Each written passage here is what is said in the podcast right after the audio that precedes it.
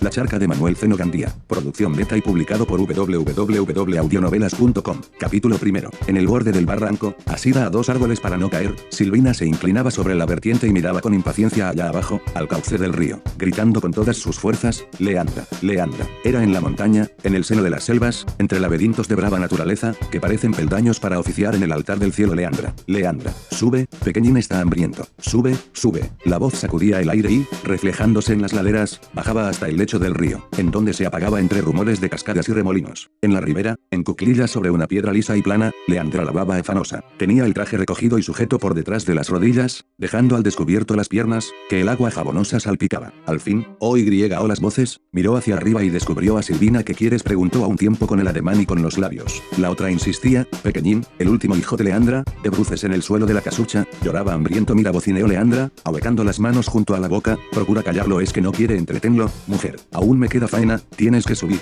le he metido un dedo en la boca y, en vez de chupar, muerde, anda, sube pronto, levantándose Leandra de mal talante, dejando que el vestido le cayera sobre las piernas mojadas, hizo apresuradamente un lío de la ropa húmeda y comenzó a repechar una vereda caprina que, muy pendiente, se internaba entre los cafetos de la ladera. Silvina, desoyendo los gritos de pequeñín, recorrió con mirada lánguida el paisaje. El ambiente, fresco ya con los aires de la cercana vesperada, se encendía en los últimos ardores del sol poniente. Desde aquel sitio se divisaba un mundo de verdura. Por detrás, un campo extenso de selva virgen rematando en una cima abrupta, por delante, al otro lado del río, una montaña de tonos grises, aplanándose poco a poco en dirección al mar, deprimiéndose lentamente de derecha a izquierda y determinando la formación de vallecillos y hondoneada de feraz aspecto. Los colores bullían como chispas de luz, confundiéndose en tintas intermedias, interrumpiéndose con alegres contrastes. Diríase que con aquel reguero de colores eran los campos la inmensa paleta en donde había de humedecer sus pinceles el supremo artista. Un azul inimitable descendía del cielo como regalo nupcial, y un verde suave parpadeaba en las campiñas como ofrenda esclava. De esos dos matices resultaban el apagado gris de las lejanías y la tibia gualda de los contornos. Los árboles, en eterna gemación, ostentaban vestiduras rosadas y galas rojas, y así mostrábanse los paisajes como proyectados al mundo de los sueños por la mano de la primavera. Silvina miraba sin ver. Aquel exterior poético, que le era familiar, no le abstraía, aquel sosegado atardecer no interesaba a sus 14 años. Pensaba en sus intimidades, en sus secretos, en sus anhelos, y el regio panorama de los montes palpitaba delante de ella como una bandada de golondrinas ante una estatua.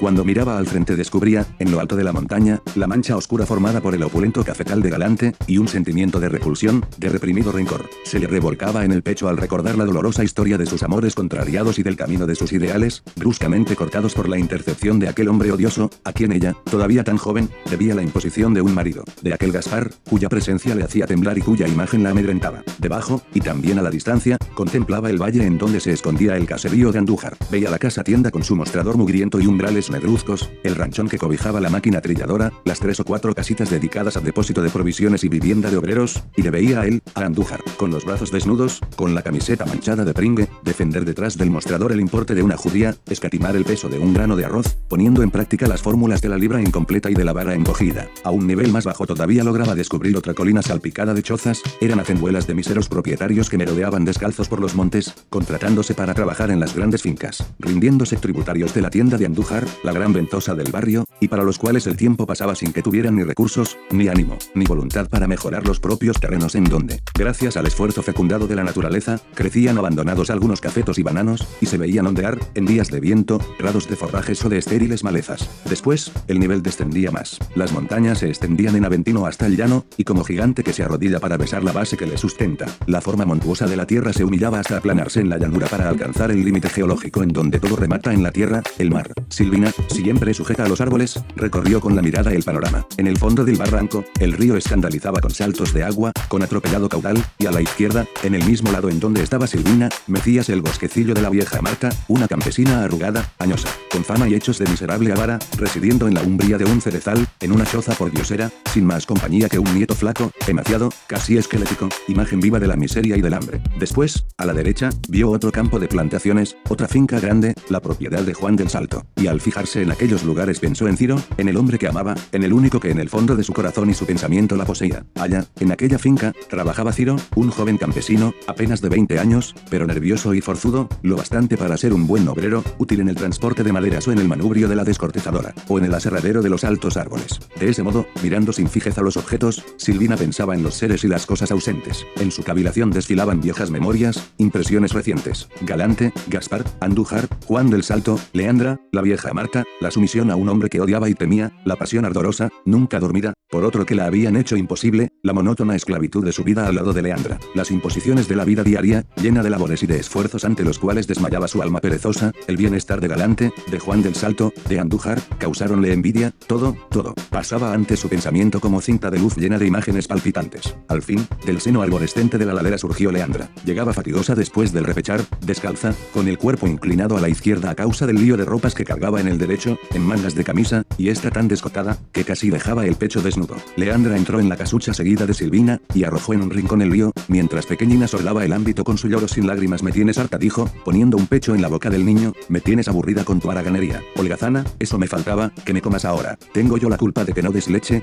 de que el muchacho esté siempre vacío e inútil antes de bajar al río le diste de mamar, y mira, vagabunda y haragana, eso eres tú. No me ayudas, no te importan mis faenas. Todo el día mano sobre mano, pensando en las, vamos, madre, me vas a insultar bien se ve que no sabes lo que son trabajos, que no sabes lo que es un hijo, dilo en buena hora. Dios me libre, ¿para qué quiero yo hijos? Bastante tengo con soportar a ese bruto, ese que llamas bruto es tu marido, el hombre que te mantiene gran cosa, una peseta semanal. Lo que él mantiene es la baraja y las botellas de Andújar. A mí me da lo que le sobra del juego, cuando pierde. Y además, Lene. Y, además, me da, me da asco. No seas bestia, Silvina. Tu marido es hombre de respeto, que nos atiende y nos cuida. Las mujeres solas no sirven más que para dar tropezones, para sufrir abusos, que más abusos de los que yo he sufrido y sufro porque no eres mujer de tu casa, porque no te gusta otra cosa que andar realenga. Mientras tanto, desde que te casaste con Gaspar, vives panza arriba, sin necesitar nada y con el pico mantenido. En la pasada cosecha no tuviste necesidad de tomar calle en la cogida de café. Gaspar no quiso, porque te cuida mucho, pero no lo agradeces. Ah, si tú tuvieras la formalidad y la vergüenza de tu madre vergüenza, y Silvina soltó una carcajada. Mira, Leandra, me haces perder la paciencia. Yo seré una tusa, pero me parezco a ti. Entre Gaspar, tú y tu cortejo, mi marido, debes decir es, que no lo es bien, no es mi marido, pero como si lo fuera pues bien, entre los tres acabaréis por volverme loca. Y, malhumorada, se confinó en el colgadizo en donde estaba la cocina. Era la escena de siempre, Leandra y su hija vivían en perpetua discordia, arrojándose a la cara defectos y maldiciones. No cabían juntas en la estrecha casucha en donde el hábito y la miseria las retenían. Leandra, aún fresca en sus 40 años, había hecho su campaña. Nueve hijos concebidos bajo la ruda labor de los campos. Siete de ellos separados ya del hogar, unos porque habían muerto, otros porque se habían ausentado, ignorándose su paradero, y otras que habían sido robadas, eso es, arrebatadas a muy temprana edad del calor materno para formar mancebía aparte. Hijos de distintos padres, cada cual seguía su destino. Quedaban Silvina y Pequeñín. El padre de Pequeñín era Galante, el rico propietario que en cada estribación del monte ocultaba una hembra y era por entonces el hombre de Leandra. Silvina no conoció a su padre, un patán acaso, que en la libre poligamia de los bosques aprovechó una hora de ocasión. Mas el secreto de la familia, lo que apesadumbraba a Silvina, era una historia sombría. Cuando los primeros encantos de la adolescencia embellecieron a Silvina, ya Galante era el hombre de la casa. Galante, con amenazas de abandono, obligó a Leandra a un tráfico inicuo. Por entonces, Silvina y Ciro eran novios, se amaban, acariciando proyectos de feliz unión, y Silvina, reposando en sus ilusiones, esperaba lo por venir. Y ese porvenir llegó. Una noche en que llovía torrencialmente, la casucha se anegó.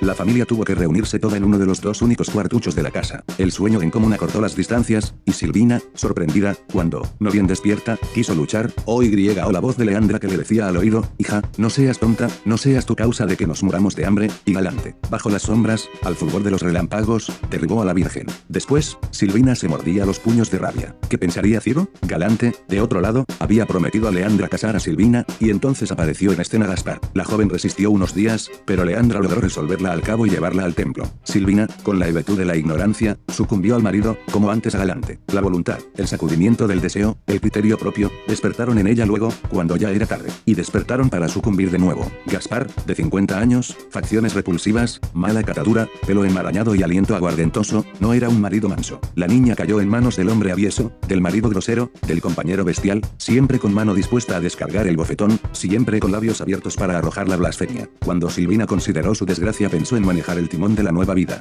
Vano empeño, porque la voluntad de Gaspar la hizo más esclava, y el despotismo de su temperamento la dominó por completo. Muy pronto, Gaspar dominó la situación y Silvina quedó sugestionada por aquella voluntad imperiosa, por la fuerza de una superioridad irresistible. Le odiaba, le maldecía, lo hubiera desgarrado como un harapo inmundo, mas cuando le veía frente a frente, cuando escuchaba la concisión acre de sus palabras, bajaba tímida los ojos, obedecía encogida y, a veces, temblaba como la ovejuela ante el ave de rapiña. Gaspar entró en el matrimonio como hubiera entrado en la taberna, trabajando en la finca de Galante cuando quería, cuando podía, cuando la laxitud alcohólica le permitía alguna reacción de actividad, un día llamóle Galante y le dijo, ¿qué opinas de Silvina, la chica de Leandra Caray? Buena muchacha, un merengue la quieres para ti como. ¿Cree usted que pueda quererme la quieres si me la dieran? Oye, ya sabes que la Leandra y yo llevamos amistad esa chica cualquier día alza el vuelo. Pues bien, cógela, cásate con ella. Yo arreglo eso bien, pero yo estoy limpio de fichas, y las mujeres comen como llagas, no importa, vivirás en la casa, y así cuidarás a la vieja. Además, aquí estoy yo, arreglaré tu cuestión en el juzgado, pagaré la multa que te impongan, no irás a la cárcel, y en la cosecha te regalaré 100 pesos listo, listo contestó Gaspar deslumbrado. No hay más que hablar,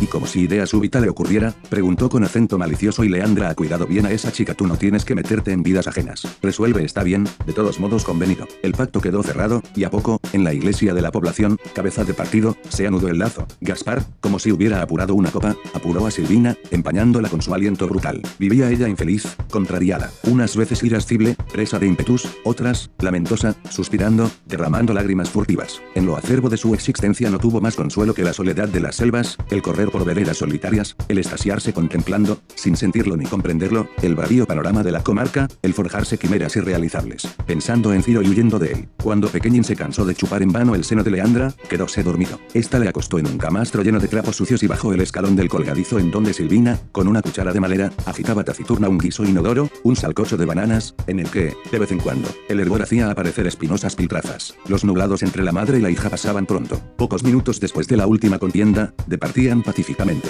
Leandra aludió a lo sucedido allá abajo, cerca de la tienda de Andújar. Habíanse oído gritos e imprecaciones, sin que pudieran enterarse de la causa. Alguna borrachera, sin duda. Como era sábado y se habían cobrado los jornales, los hombres solo pensaban en beber. Iban a casa de Andújar a pagar las deudas de la semana, y, copa va y copa viene, se les pasaba el tiempo y se les iba el dinero. Leandra fulminó contra aquel tropel de gandules. ¡Qué asco! Las mujeres moviendo al rescoldo un caldo sin sustancia, los hijos exánimes y color de cera, y ellos dilapidando el sudor de la semana y exponiéndose a ir a la cárcel por cualquier tontería. Por eso estaba contenta con su suerte, su amistad era hombre rico, que le pasaba diario, que no andaba en trapisondas. Es verdad que tenía que tolerarle la promiscuidad, la insaciable promiscuidad del macho robusto, consintiéndole, resignada, que tuviera otras campesinas en el mismo predicamento de amigas íntimas, pero, ¿qué remedio? Mejor era ser tolerante que exponerse a las tropelías de algún bárbaro como muchos que ella conocía. Silvina lamentábase de su mala estrella, mujer de un viejo tan feo, tan grosero. Había habido cuestión en la tienda de Andújar, pues indudablemente estaba allí Gaspar. Con colores expresivos pintaba a su tirano, como hombre, viejo y feo, como marido, renegado y feroz. Luego, un desvergonzado, si hubiera tenido un ápice de dignidad, no se hubiera casado con ella. Y concediendo que se vendiera por dinero para recoger despojos de otro, lo que le parecía infame era la condescendencia con que toleraba las exigencias de Galante. En este punto, Leandra discutía, ella, Silvina, no tenía razón. Si Galante, de vez en cuando, tenía antojos, la cosa carecía de importancia.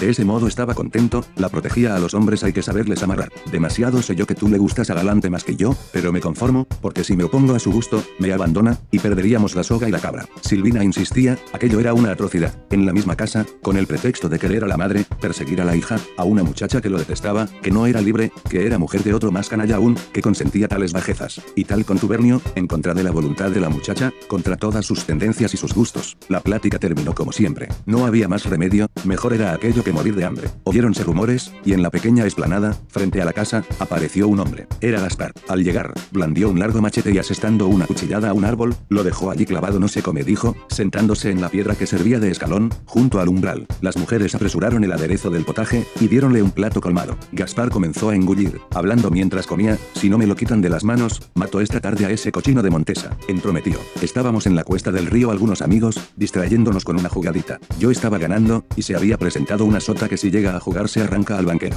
De Blas barajaba, y ya iba a virarse cuando acierta a pasar Montesa. Se para, nos mira, y dice, bandidos, ¿qué hacéis ahí lo que nos da la gana? ¿Estáis jugando a los prohibidos? Y si el comisario viene, figúrese usted. El comisario es Andújar, y siempre que jugamos nos cobra un chavo por cada as, y griega usted, ¿quién le mete en lo que no le importa? Calla, Juan esto se lo decía a De Blas. Si meneas la lengua te la retuerzo, un desertor como tú no es persona para mí. Me dio ir a su altanería. Claro, Montesa hablaba así porque sabe que De Blas anda huido, que no puede tener cuestiones porque, si le echan mano, lo hunden otra vez en el presidio. Cobarde. Yo quise ver si Montesa se atrevía conmigo. Me levanté de un brinco y alé por el machete. Anduvo listo, cuando iba a rajarlo me dio una patada feroz en la barriga y me tumbó. ¡Qué alboroto! La partida se deshizo. Cada cual corrió por su lado, y todavía tuvo Montesa la cobardía de llamarme sinvergüenza, estando yo en el suelo, impedido de defenderme. Ah, yo lo cogeré, yo lo cogeré. Hay más días que longanizas. Cuando me levanté, me sujetó Andújar y me pidió por favor que no me me metiera con ese macaco de Montesa. Luego, como convenía ocultarlo de la jugada, y yo ya estoy hasta el cogote de cuestiones que me han costado caras, me contuve. Hay tiempo, cualquier día lo yendo, y Gaspar, haciendo de nuevo el machete, asestó otra cuchillada al árbol, que, herido en la corteza, dejó manar por la herida un líquido resinoso y oscuro. Silvina, en cuclillas en un rincón, había oído el relato.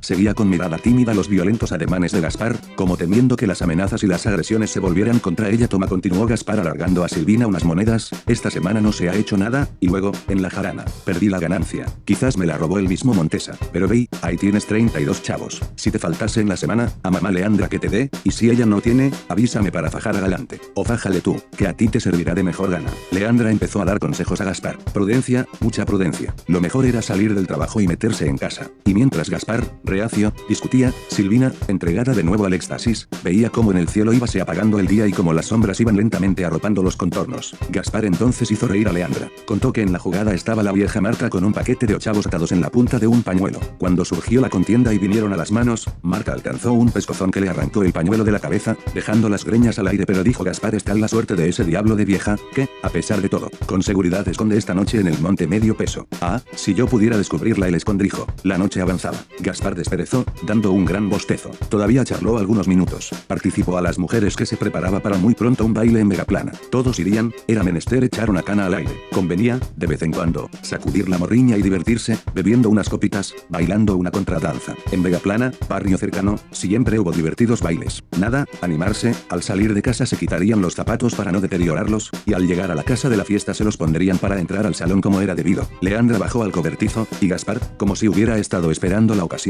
llamó a Silvina con la mano. Ella acercóse lo dicho dijo Gaspar entre dientes. De Blas está impaciente, y yo no retrocedo, ¿con qué prepararé pero? Gaspar contestó Silvina palideciendo, eso es horrible, qué horrible ni qué niño muerto. Ese es un negocio como otro cualquiera Dios mío, Dios mío y tienes que ayudamos, no hay remedio porque no se las arreglan ustedes solos, ya que quieren meterse en eso, ¿por qué me obligas? Si yo me muero de miedo porque de las mujeres nadie sospecha. Nada, quiero que vengas, vendrás, y tres más, nueve. Como Leandra volviera, Gaspar disimuló. Un negocio secreto no debe divulgarse, miró fijamente a Silvina y se llevó un dedo a los labios. Estaba bien seguro del silencio de Silvina. Luego entróse en uno de los cuartos de la casa y se acostó sobre un lecho formado, en el suelo, con ropas extendidas sobre una estera especial y sacos doblados a guisa de almohadas. Algunos instantes después roncaba. Leandra acostóse en el camastro, el lujo de la casa, en el otro cuarto, y quedaron frente a frente la noche estrellada y Silvina, contemplándola absorta desde la rústica vivienda. Adentro, sueño labriego narcotizando las gentes, afuera, el clamor estridente de los insectos nocturnos, el coro de grillos, el treno de los sapos, el roce los violines alados, cantando a coro el salmo de la noche en la selvática anchura de los bosques. Fin del primer capítulo. Para más capítulos visita www.audionovelas.com.